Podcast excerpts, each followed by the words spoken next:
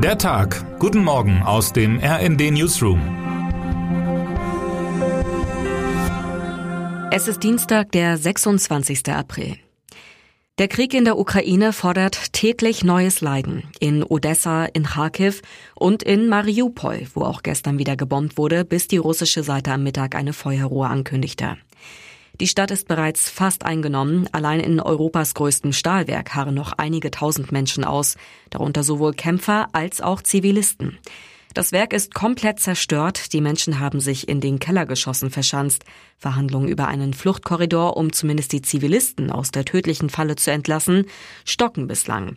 Dabei kommt es für die eingekesselten Menschen auf jeden Tag an.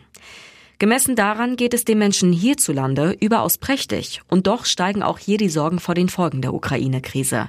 Und zwar nicht nur, weil Russlands Präsident Wladimir Putin den Eindruck erweckt, es letztlich nicht nur auf die Ukraine, sondern auch auf Länder in Osteuropa abgesehen zu haben, die NATO-Mitglieder sind. Der Preis des Krieges hierzulande ist bislang tatsächlich der Preis selbst. Russlands Einmarsch hat das Leben schon jetzt teuer gemacht und das Ende ist noch nicht erreicht. Das RND hat sich vorgenommen, die Preissteigerungen Deutschland und sein Geld in den nächsten Tagen von möglichst vielen Seiten kritisch und hilfreich zu beleuchten. Zum Auftakt hat RND-Chefreporter Thorsten Fuchs Menschen mit wenig Einkommen getroffen und beschreibt ihre Sorgen und ihre finanzielle Lage. Denn es sind die Menschen, die ohnehin wenig haben, die die steigenden Preise am stärksten treffen. Dabei bedeutet weniger Geld nicht immer gleich Hunger und Elend, sondern vielmehr Verzicht und Einschränkung. Der Sommerurlaub wird abgesagt, die gelegentlichen Restaurantbesuche fallen aus, die Klamotten müssen noch ein bisschen länger halten. Zu den tatsächlichen Preissteigerungen, so schreibt Fuchs, käme in diesen Tagen noch die Inflation im Kopf. Die führt dazu, dass Menschen ängstlich in die Zukunft blickten, auch unabhängig von den tatsächlichen Belastungen. Wo nichts mehr gespart werden kann, entstehen fast zwangsläufig Schulden. Stilianos Brosenbach ist Steuerberater und seit Oktober 2021 der Nachfolger von Peter Zwegert in der RTL-Sendung Raus aus den Schulden. Er kennt viele Fälle von Überschuldung nicht nur aus dem TV und warnt vor einer neuen Pleitewelle. Ich werde Mandanten keine Ratschläge geben, dass sie hungern oder ihre Heizung runterdrehen sollen, denn man kann nur das einsparen, was da ist, und die meisten Menschen haben schon zu wenig. Also laufen sie geradewegs in eine Schuldenfalle, die sich mit dem aktuellen Maßnahmenpaket nicht verhindern lassen wird. Das ist die bittere Wahrheit, sagt er im Interview mit RD-Autor Leonard Laurich. Wer tatsächlich nun aufs Geld achten muss, der sucht nach Spielraum für Verzicht, ohne sich einzuschränken.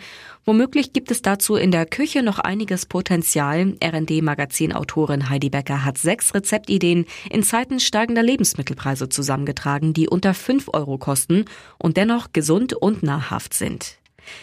Um Geld wenig Sorgen machen muss sich Tech-Milliardär Elon Musk. So wenig, dass er den Online-Dienst Twitter übernehmen kann, für rund 44 Milliarden Dollar. Das Unternehmen gab seinen Widerstand gegen die Übernahme auf und gab gestern bekannt, dass man sich auf einen Deal geeinigt habe. Jetzt müssen noch die Aktionäre zustimmen. Musk begründet seine Pläne mit dem Kampf für Meinungs- und Redefreiheit. Doch soziale Netzwerke müssen sich auch gegen Hass im Netz engagieren. Ob der Tesla-Chef dafür der Richtige ist, RD-Autor Christoph Höhland bezweifelt das. Termine des Tages. Rammstein. Der US-Verteidigungsminister Austin trifft auf dem US-Luftwaffenstützpunkt Rammstein Kollegen und Militärvertreter aus mehr als 20 Ländern zu Ukraine-Gesprächen.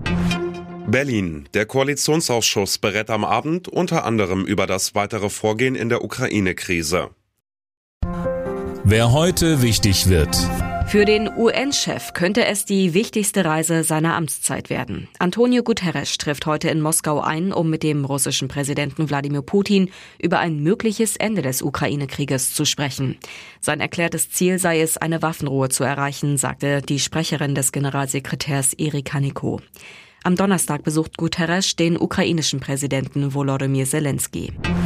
Und jetzt wünschen wir Ihnen einen guten Start in den Tag. Text Dirk Schmaler, am Mikrofon Johannes Schmidt und Eileen Schallhorn. Mit rnd.de, der Webseite des Redaktionsnetzwerks Deutschland, halten wir Sie durchgehend auf dem neuesten Stand. Alle Artikel aus diesem Newsletter finden Sie immer auf rnd.de slash der Tag.